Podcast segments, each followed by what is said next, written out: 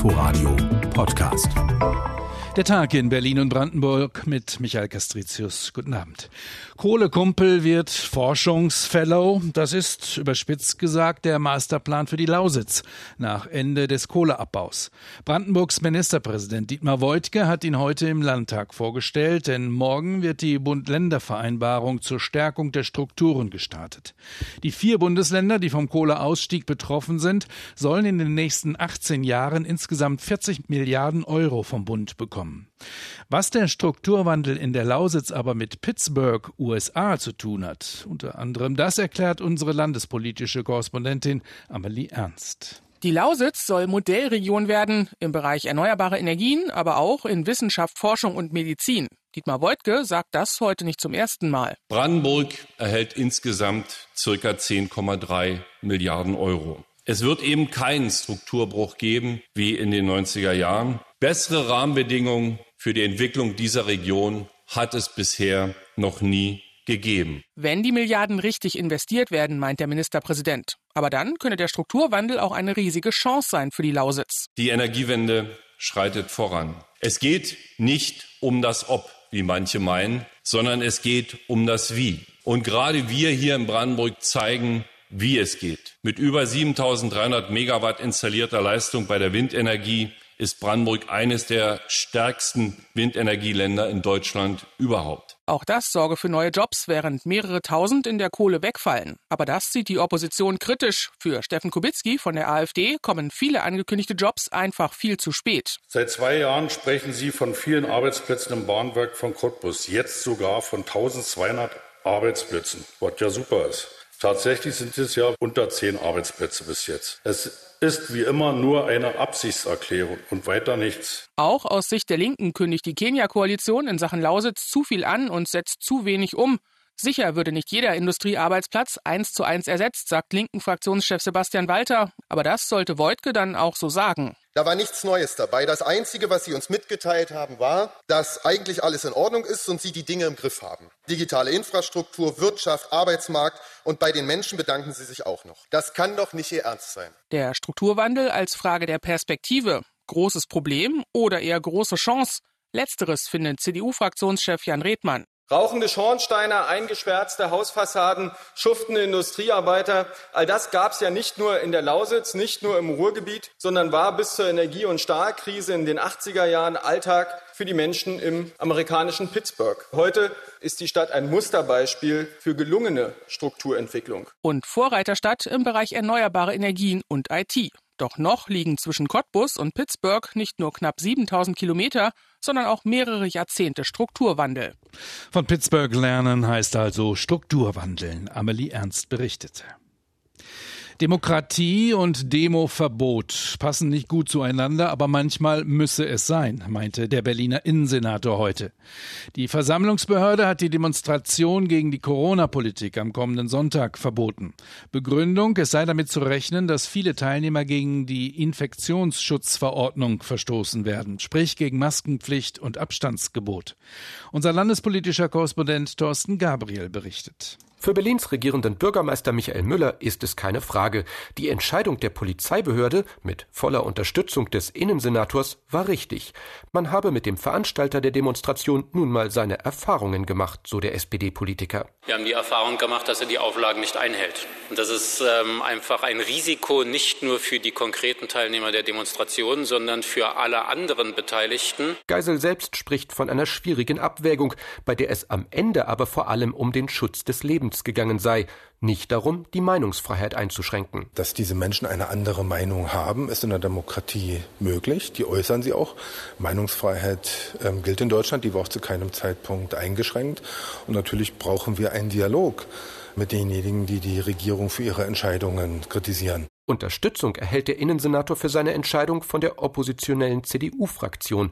Fraktionschef Burkhard Dregger erklärt, wenn davon auszugehen ist, dass auf diesen Corona-Demonstrationen wieder konsequent gegen die Infektionsschutzauflagen verstoßen wird, dann ist das Versammlungsverbot gerechtfertigt.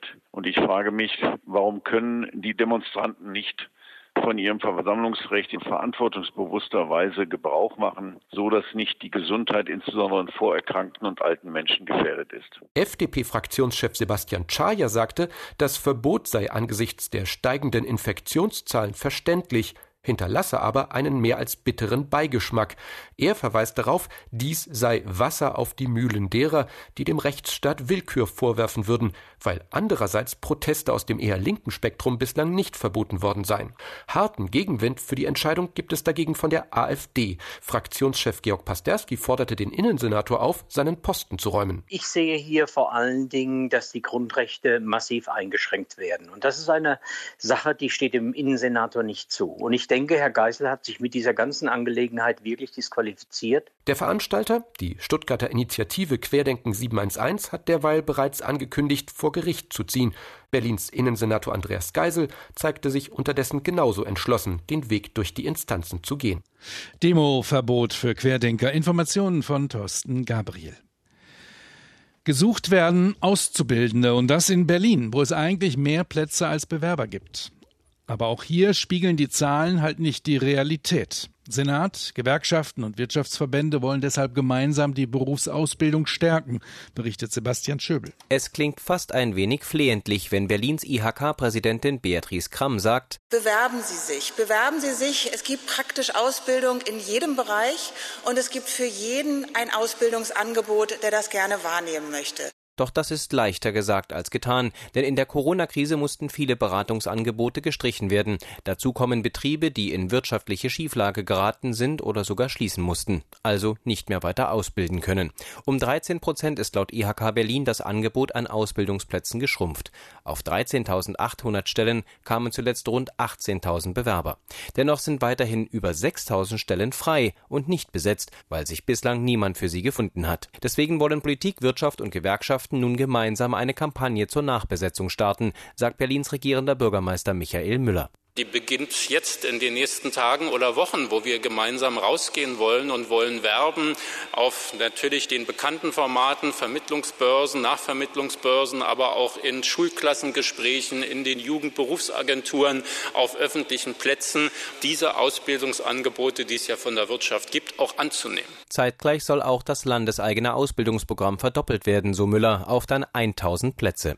Zusätzlich ist die Einrichtung eines Ausbildungshotels geplant, um vor allem allem verstärkt für Hotellerie und Gastronomie auszubilden, was bitter nötig ist. Zudem will der Senat sich das Kurzarbeitergeld noch einmal genau anschauen. Hier sollen weitere Anreize geschaffen werden, auch aus Landesmitteln, um Menschen in Kurzarbeit dazu zu bewegen, sich weiter zu qualifizieren. Unser landespolitischer Korrespondent Sebastian Schöbel.